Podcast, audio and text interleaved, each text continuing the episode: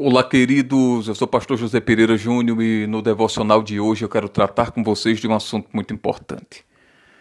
Conta a biografia da rainha da França, Maria Antonieta, que durante sua juventude, diante dos desafios da realeza, ela, por ser muito imatura, acabava querendo ter uma vida comum e por causa disso ela se disfarçava e ia para os bailes à fantasia.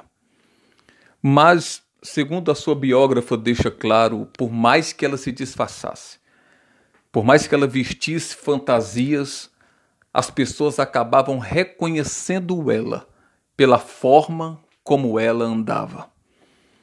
Isso aqui, senhoras e senhores, me faz pensar sobre um ponto bem importante. Nós somos representados ou reconhecidos pela forma como andamos. É bem verdade que muitas vezes é comum isso. Você ver uma pessoa de longe e reconhecer simplesmente pelo modo, pela forma como aquela pessoa anda. Normalmente as pessoas que você acompanha de perto, as pessoas com quem você tem intimidade, você conhece simplesmente pelo modo, pela forma de andar. Da mesma forma, queridos, nós sabemos que andar não está relacionado apenas a, um, a uma forma física do nosso corpo se movimentar, mas andar está também relacionado à forma como nos comportamos. Podemos então dizer, trazendo para o meio cristão, que nós somos reconhecidos como cristãos pela forma como nos comportamos. Isso nos leva a uma pergunta muito séria.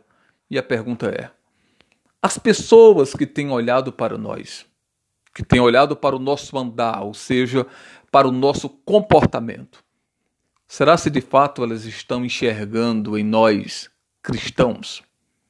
Estão enxergando Cristo através do nosso andar, através do nosso comportamento, através das nossas atitudes, através das nossas ações. Os discípulos da igreja primitiva foram chamados de cristãos simplesmente pelo fato que eles se comportavam como Cristo.